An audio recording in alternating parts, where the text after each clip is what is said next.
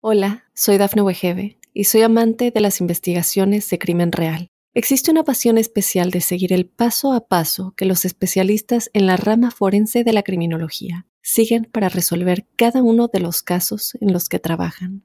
Si tú, como yo, eres una de las personas que encuentran fascinante escuchar este tipo de investigaciones, te invito a escuchar el podcast Trazos Criminales con la experta en perfilación criminal, Laura Quiñones Orquiza en tu plataforma de audio favorita.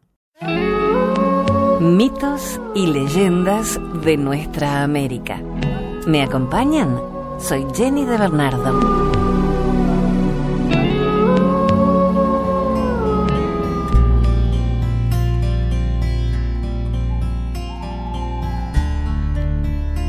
Pachamama, el castigo de la tierra.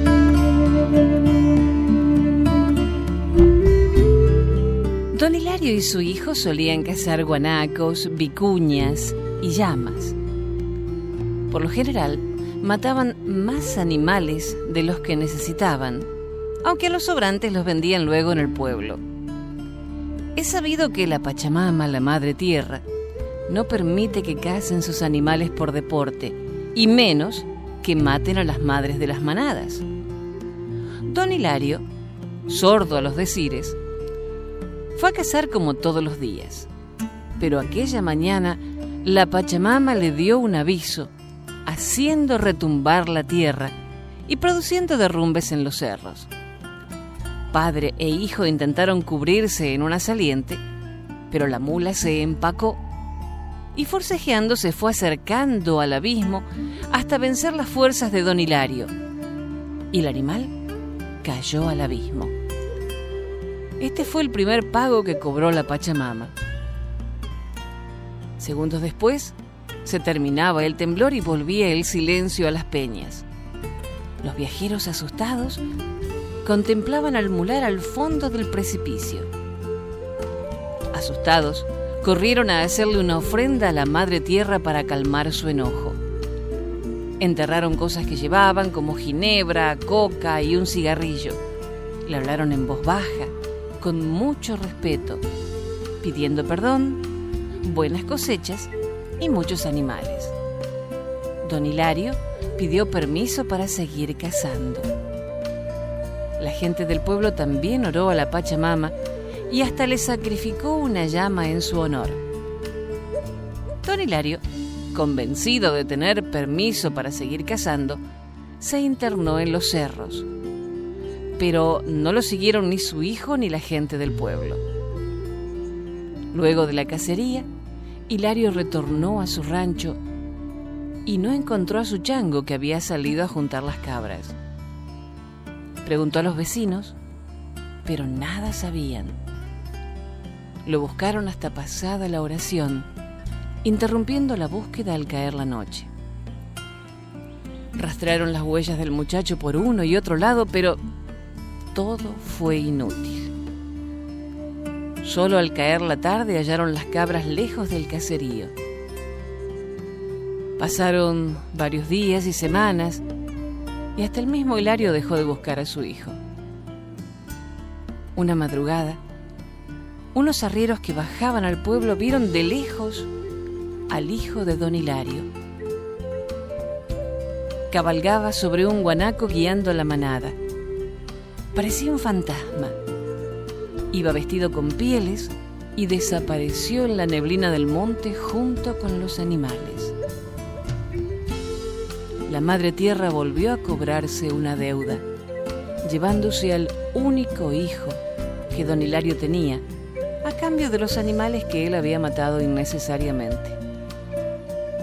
Los arrieros contaron lo visto a don Hilario quien comenzó a realizar ofrendas a la Pachamama, quien no le otorgó buenas cosechas.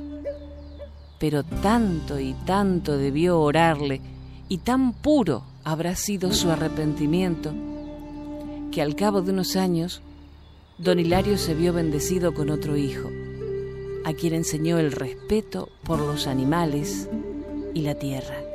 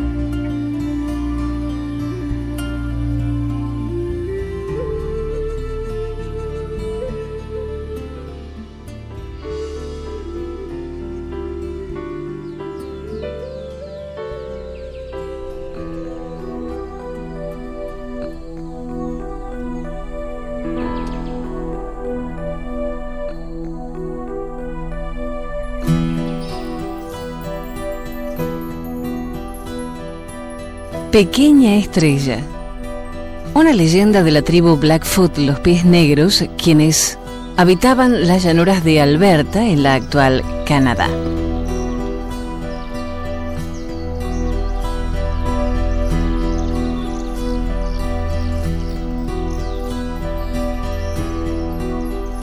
Una mañana temprano, cuando el sol salió de su cama, su hermoso hijo Estrella Matutina le dijo, me he enamorado de una muchacha de la tribu Blackfoot, de los pies negros, y la quiero como esposa. A pesar de las advertencias de su padre, Estrella Matutina pintó su cuerpo de bronce, colocó en su cabello una pluma de águila, se puso un manto escarlata y sus mocasines negros brillantes y se presentó delante de la mujer amada. Ella se enamoró al instante y aceptó ser su esposa, dejando su casa en las llanuras y volando hacia los cielos. El sol le advirtió que no debía mirar nunca hacia abajo, hacia su casa en la tierra, y ella dio su palabra. Al cabo de un tiempo nació su hijo, pequeña estrella. Un día, mientras ella estaba sentada en el tipi de su suegra, la luna, le preguntó por qué la gran marmita de hierro que estaba en el centro siempre hervía sin fuego. Tiene una fuente de calor, le dijo la luna. Pero escucha bien, nunca debes mover la olla. Si lo haces, te ocurrirán grandes desgracias. Al mediodía la muchacha no pudo refrenar su curiosidad. Se acercó a la marmita y la puso a un lado. Para su sorpresa, pudo mirar a través de un agujero que había bajo ella. Y allí estaba su antigua casa, la pradera verde, el sauce en flor y la rosa canina. Y sintió nostalgias y deseos de ver a su gente. Cuando el padre de Estrella Matutina, el Sol, supo de su desobediencia, le ordenó regresar a la tierra con su hijo. No volverás a ver a tu esposo, le dijo. Este será tu castigo por haber desobedecido. La muchacha y su hijo fueron envueltos en piel de caribú y bajados con una correa de cuero a través del agujero bajo la marmita de hierro. No obstante, antes de llegar a la tierra, el pequeño sacó su cabeza de la piel y la correa le hizo un corte en un lado de la cara. La tribu lo conocería después con el nombre de Polla, cara desfigurada. Se convirtió en un chico feo y malhumorado, y un día decidió volver con su padre para que le quitara la cicatriz. Tras muchas lunas, llegó a una costa rocosa y vio un sendero de luz que se extendía frente a él y que atravesaba las aguas para llegar al cielo. Cuando llegó a su padre, este le borró la cicatriz. Volvió a la tierra y se casó con la hermosa hija del jefe de la tribu a la que amaba.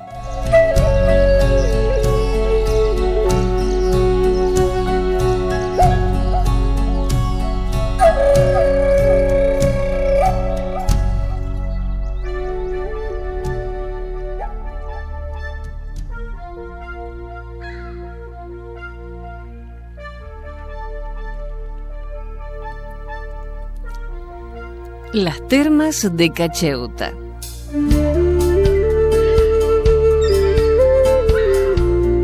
Esto pasó en el año 1532. Se cuenta que un chasqui llegó a las tierras de Cacheuta, poderoso cacique que dominaba las tierras del actual Mendoza y los valles aledaños. El joven emisario no traía buenas nuevas. El gran Atahualpa, el señor Inca, heredero de Inti, había sido tomado prisionero y los pueblos hermanos pedían ayuda. Cacheuta era un cacique guerrero sumamente solidario y no escatimó esfuerzos para organizar la campaña de liberación del señor de todos los quechuas. Exigió colaboración a sus súbditos y unos días después ya estaba todo preparado. Un grupo de llamas esperaba cargado con petacas de cuero repletas de objetos de oro y plata. Los hombres listos para emprender el viaje de rescate.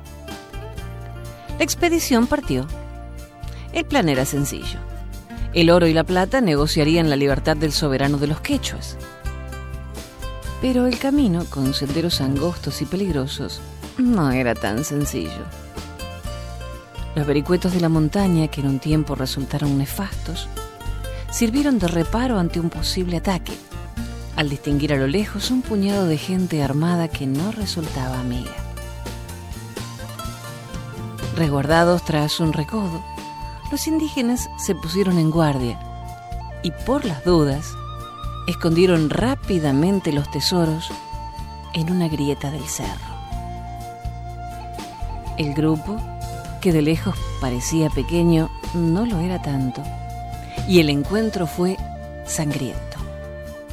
Cacheuta murió. Sus vasallos fueron valerosos, pero los otros los superaban en número y en armamentos. Los dominaron.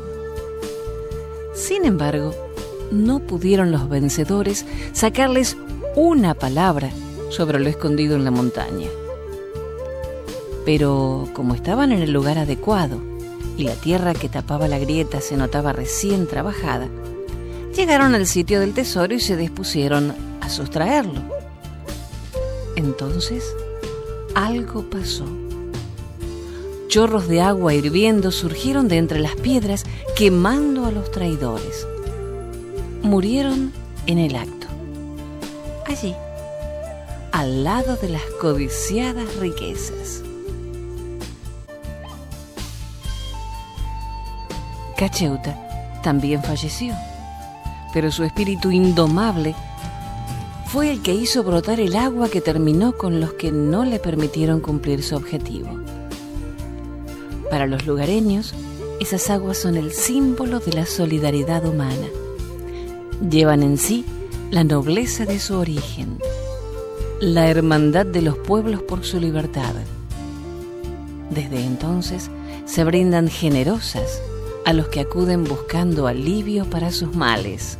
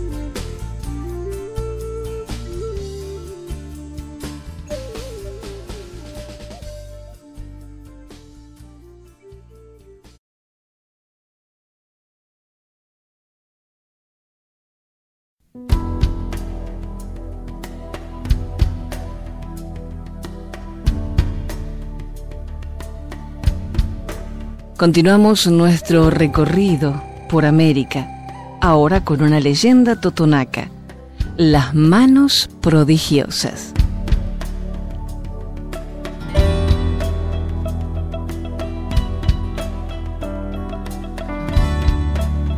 Llegaba a la gran Tenochtitlán el príncipe heredero Itecupinqui, hijo del rey totonaca Itzcahuitl Llegaba con rencor en el pecho ya que Montezuma, Xocoyotzin, tenía sojuzgada a su raza y condenada a pagar fuerte tributo. La hermosura de la ciudad no le llegó a impresionar. En cambio, al atravesar el corazón del reino azteca, contempló a la emperatriz Teitzalco, esposa de Montezuma, hija mayor de Totoquihuatzin, rey de Tlacopan, acompañada de su hija Tecuichpo, copo real de algodón, que se dirigían al recinto sagrado de la Plaza Mayor. Qué hermosas eran ambas. La emperatriz era bellísima y muy joven. La joven hija, predilecta del emperador, parecía capullo de azucena. cuando llegó al palacio acompañado del viejo Ichkatzin, fue recibido en la sala del trono, en donde pudo contemplar por primera vez a tan poderoso señor. Allí estaba Montezuma Sokoyotzin en su silla de oro. Era de mediana estatura, delgado, aunque musculoso, moreno de color aceitunado, lacio muy negro y reluciente el pelo crecido hasta los hombros, rala la barba. Todo en él era ceremonioso, altivo, grave. Y Tecupinqui llegaba trayendo al más poderoso hechicero del reino Totonaca que Montezuma ordenara fuera llevado a su presencia.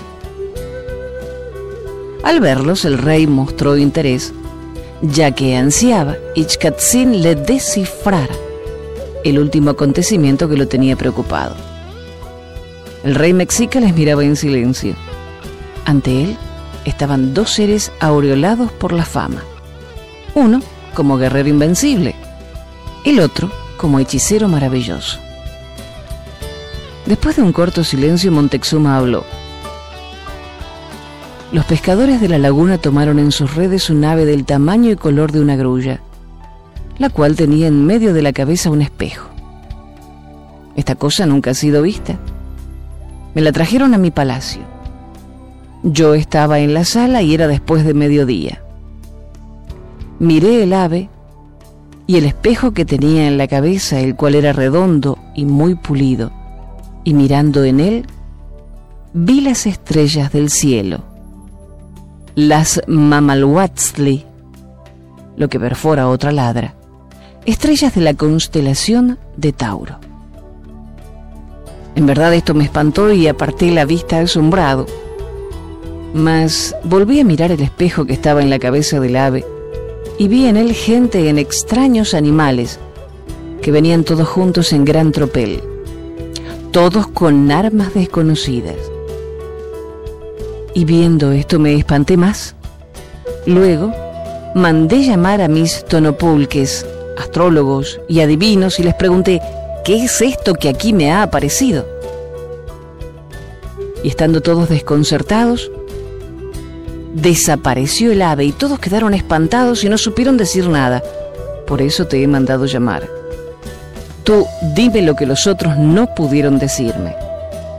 Ichkatzin, después de haber escuchado atentamente al rey, en silencio extrajo de su rústica vestimenta un pequeño calabazo que contenía ololiuki, que envuelve una hierba narcótica e hipnótica que beben los hechiceros.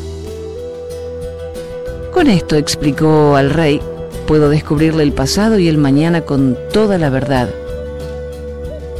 Y ante presencia de Montezuma, que a Otento le miraba, fue tomándola despacio, muy despacio. Después habló. No quisiera, oh rey, inquietar tu ánimo, pero las profecías de Quetzalcoatl están por cumplirse hombres blancos y barbados, llegarán por oriente, y nuestras ciudades serán destruidas y asoladas. Los hijos muertos, los vasallos opacados o destruidos, y tus dioses arrojados de los templos. Mas no te desasosiegues ni inquietes, que lo que ha de suceder, imposible es evitarlo. Quetzalcoatl vuelve a tomar posesión de sus tierras. Montezuma se sumó en profundo abatimiento. Por eso, temiendo un enojo del gran señor, abandonaron los totonacas precipitadamente la ciudad, dirigiéndose a Papantla, la tierra de los pájaros cantores, en donde no tardaría en efectuarse la gran fiesta de la diosa Centocioatl, diosa del maíz, esposa del sol, protectora amorosa de la tierra que se extendía desde el inexpugnable Sempoaltepec hasta el mar. No tardó mucho el día en que el príncipe Itecupinqui, luciendo un penacho de plumas de faisán, fuera en busca del guerrero Petalcatl. Mucho hablaron los dos nobles después de haber ofrecido a la deidad enemiga de sangre el sacrificio de tórtolas, codornices y conejos. Esa misma noche decidieron aprestarse al combate.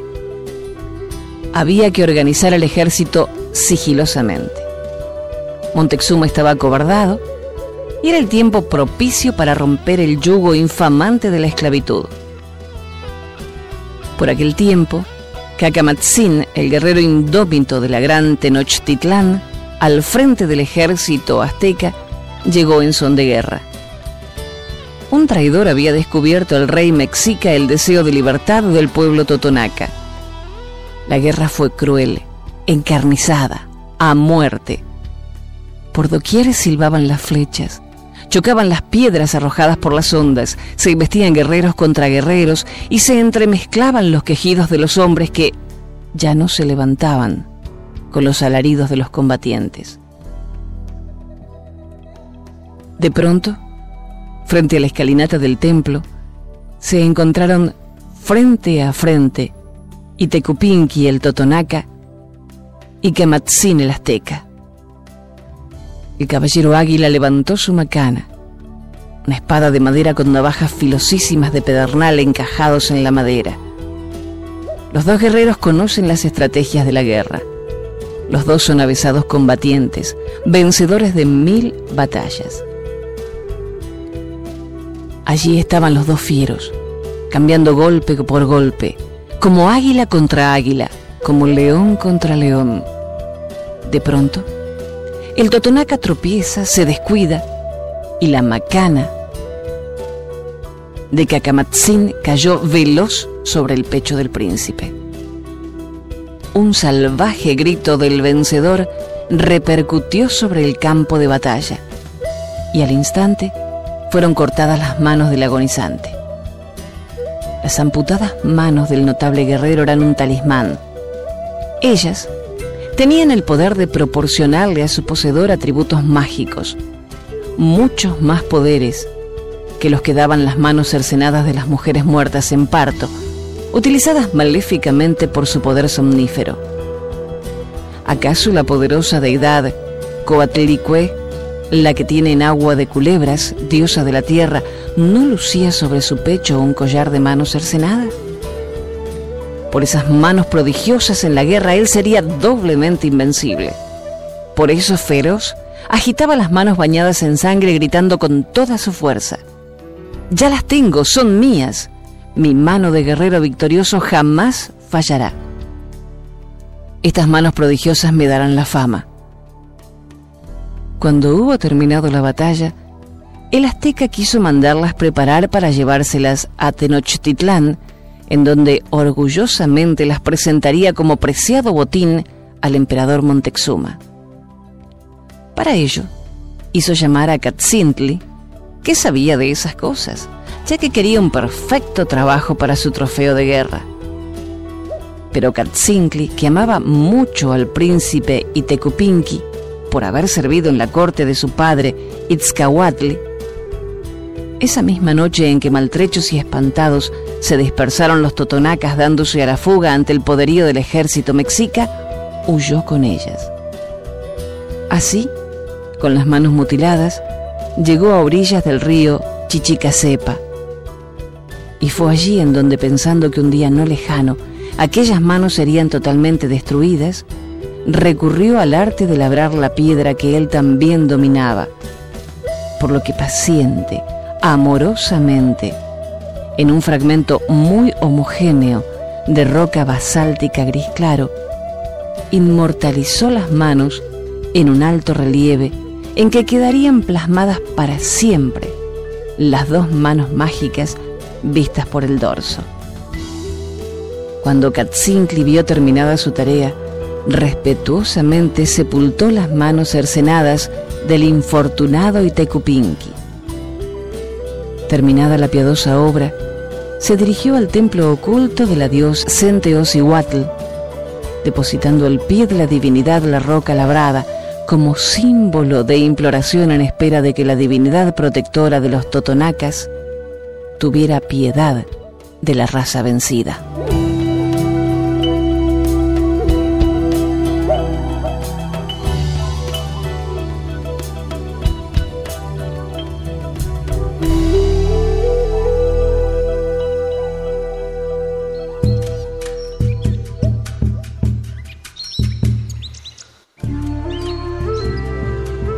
El ñandutí, una leyenda guaraní.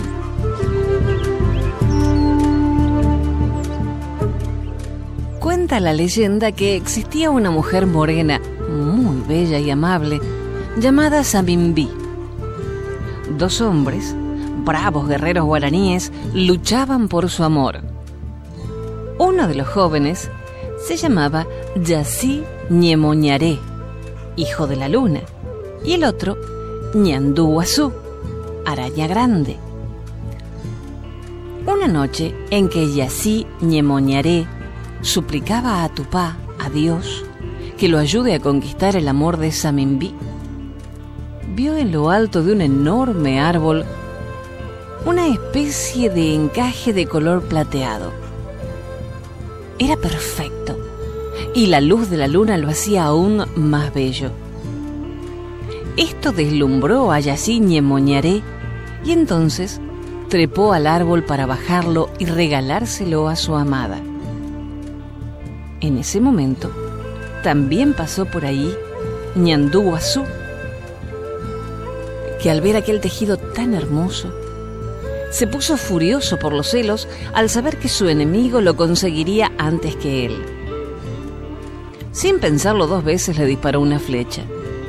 Yacé Ñemoñaré cayó muriendo en el acto. Entonces, rápidamente Ñandú Azú trepó al árbol pero cuando quiso tomarlo, solo quedó en sus dedos el tejido que se desgarró al instante, comprobando que se trataba de una tela de araña. El remordimiento persiguió por varios meses a Ñandú hasta que un día su madre logró sacarle el terrible secreto. La mujer pidió entonces a su hijo que la llevase hasta aquel árbol Así lo hizo Ñandú Y cuando ambos llegaron hasta el lugar, vieron con sorpresa que en ese mismo sitio se encontraba un tejido idéntico al anterior. La mujer, queriendo consolar a su hijo que desde la muerte de Yaciñe Moñaré vagaba sin rumbo por la selva, decidió regalarle un tejido igual al de aquel árbol.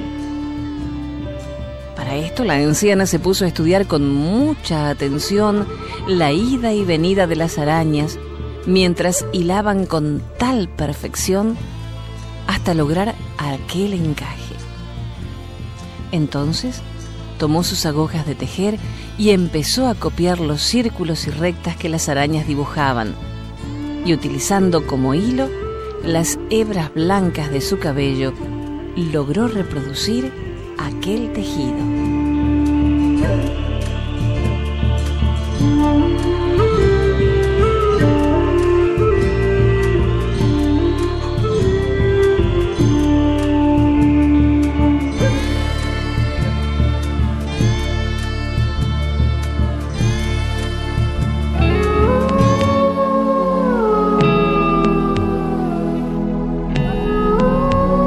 Hasta el próximo relato. Soy Jenny de Bernardo.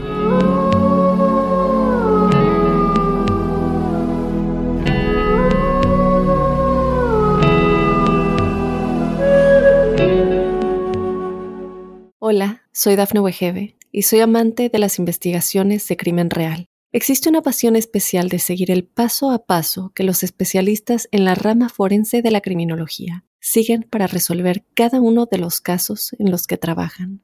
Si tú, como yo, eres una de las personas que encuentran fascinante escuchar este tipo de investigaciones, te invito a escuchar el podcast Trazos Criminales con la experta en perfilación criminal, Laura Quiñones Orquiza, en tu plataforma de audio favorita.